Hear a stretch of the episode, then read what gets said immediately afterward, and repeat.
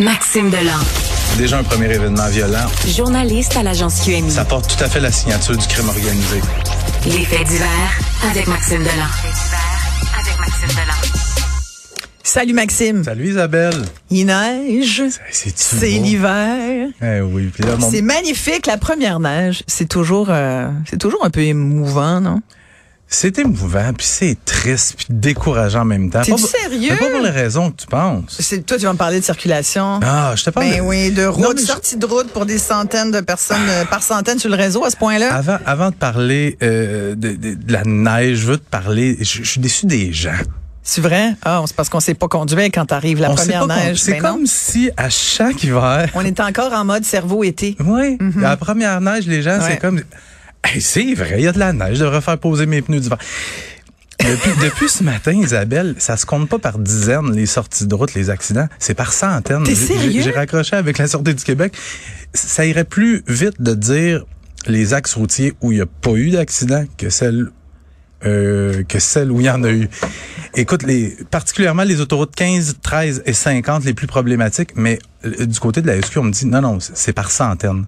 Fait que les gens qui adaptent qui adaptent pas leur conduite Ouais. aux conditions routières, des gens qui sont encore qui ont encore un véhicule chaussé avec des pneus d'été. Il y, en a encore plein. Mais il y en a encore plein.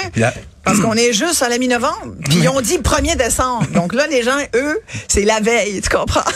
Ben, moi, j'ai réglé le problème, garde mes, pneus- mes pneus d'hiver à longueur d'année. Ça, c'est un très... c'est- J'espère que tu fais pas ça. C'est très mauvais pour tes pneus. Non, mais euh, pour te donner une idée à quel point les, les gens sont dernière minute, hier à, à- à Longueuil, il y avait un, un commerce d'installation de pneus sans rendez-vous. Mm-hmm. Il y avait 75 chars en file qui attendaient pour faire poser leurs pneus. 75. Ça, c'est des gens qui ont regardé la météo, qui ont fait, hey, tabarouette. Ben, c'est ça. C'est parce qu'en même temps, tu sais, ça fait comme deux jours qu'on le dit. Ouais, ouais. qu'il va neiger. Ouais, oui, puis ça, je veux dire, ça s'en vient, là. Ouais. Et, tu sais, c'est comme l'hiver, souvent, il y a de la neige. C'est ça. C'est ça. Et les gens, les gens pensent encore qu'ils sont des as du volant.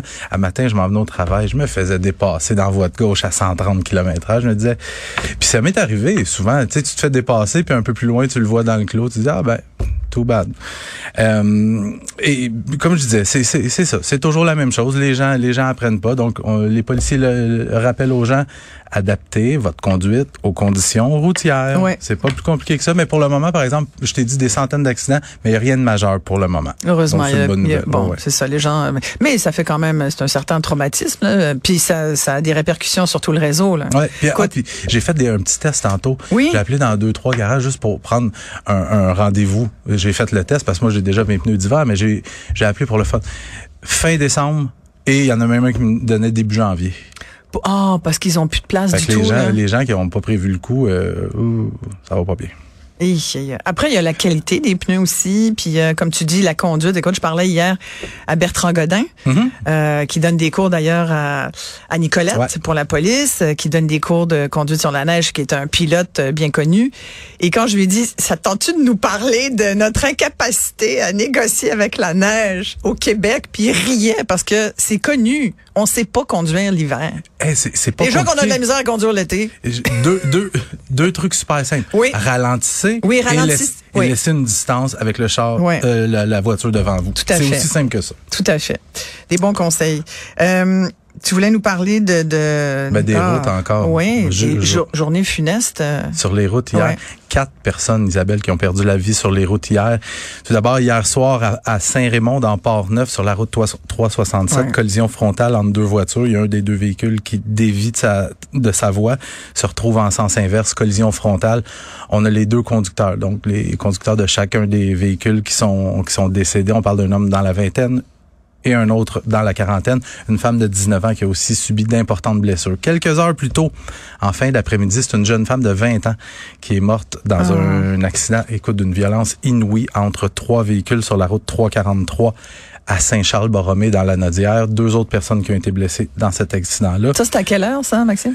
Au, un petit peu avant 16 heures. Un petit peu avant 16 Ah, ouais. Et plus tôt dans la journée, c'est une femme de 89 ans qui traversait la rue Saint-Denis à pied, qui a été heurtée par une mini-fourgonnette. Donc, euh, une dame qui est décédée, elle aussi.